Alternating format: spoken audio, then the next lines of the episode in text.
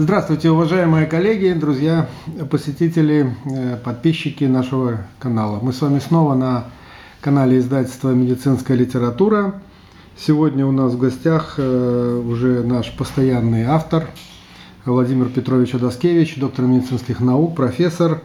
И сообщение, которое он сегодня любезно согласился сделать, это на тему дерматозы беременных – по материалам 27-го Конгресса Европейской Академии Дерматологии и Венерологии, который прошел в этом сентябре. А, прошу вас, Владимир Петрович. Добрый день, уважаемые э, коллеги. Э, среди э, многочисленных секций Э, которые состоялись в Париже на Конгрессе Европейской Академии Дерматологии и Венерологии. Две из них были э, посвящены теме дерматозы э, беременных.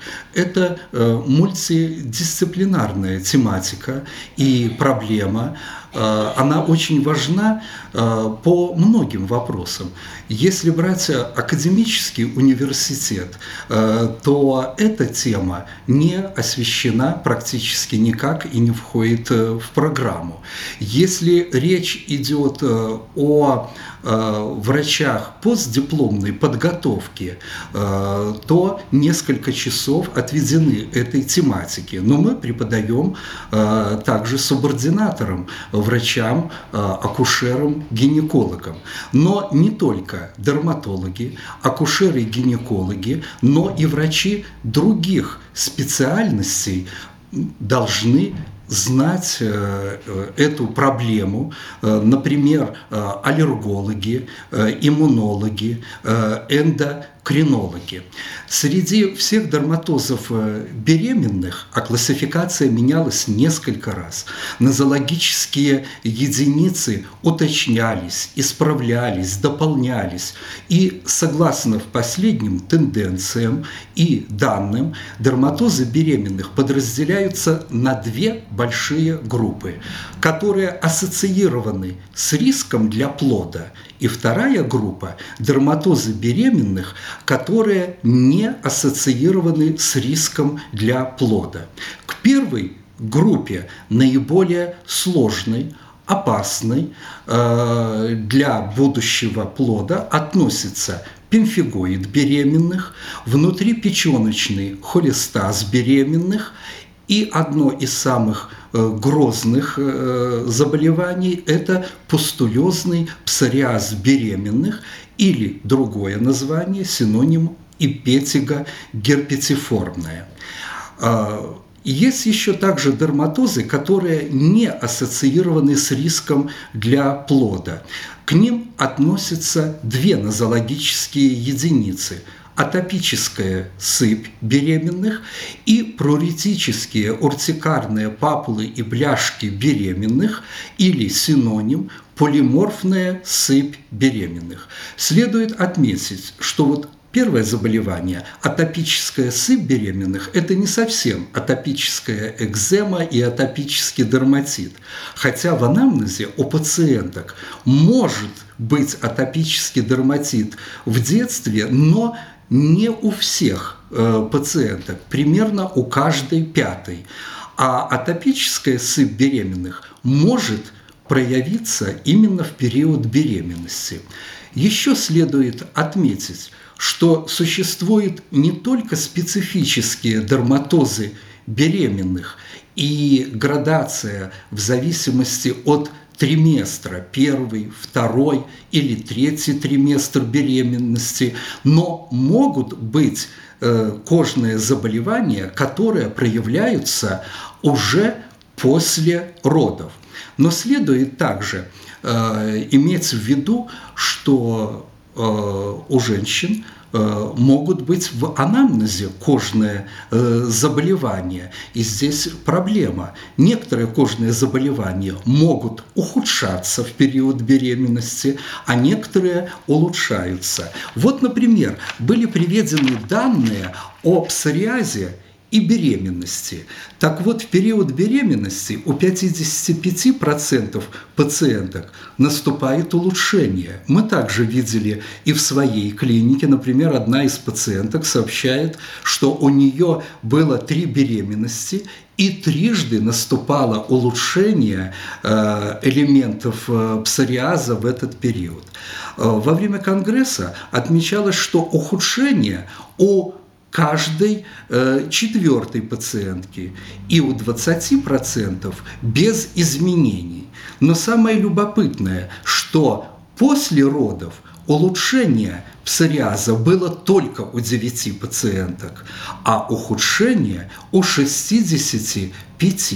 Это была большая группа э, э, женщин, которых обследовали и которые имели псориаз уже э, в анамнезе. И среди препаратов выбора были э, разные, э, и среди них э, в основном это были иммуносупрессивные препараты.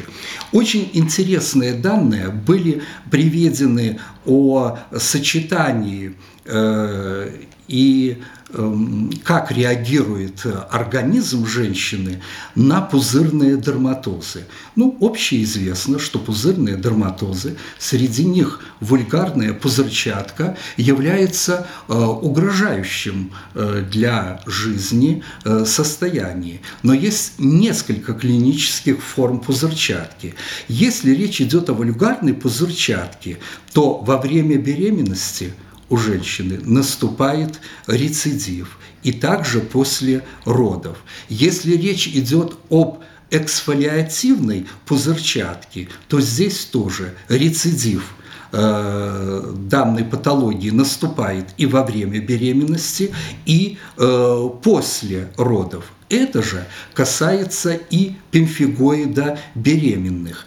А вот ИГА-линейный дерматоз у таких женщин улучшается во время беременных. Если речь идет о гипотифорном дерматозе э, Дюринга, то не имеется точных данных – как часто наступает рецидив или улучшение. Есть только статистически достоверные данные о наступлении рецидива герпетиформного дерматита Дюринга э, после э, родов.